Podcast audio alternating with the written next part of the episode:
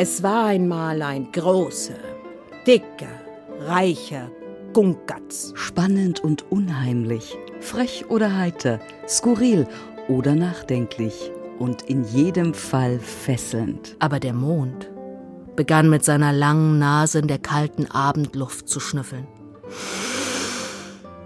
Ich rieche, rieche Menschenfleisch. Das 16. Sparda Erzählfestival in einer Gemeinschaftsproduktion mit HR2 Kultur. Man lernt verschiedenartige Geschichten kennen, Märchen auch.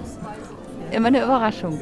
Also mich berühren die ganzen Geschichten. Geschichten vom Zuhause-Sein, vom Weggehen und Wiederkommen für Kinder und ihre Familien. Zeit, Haus, Hütte, Schloss, Geschichten. Jetzt in der ARD Audiothek.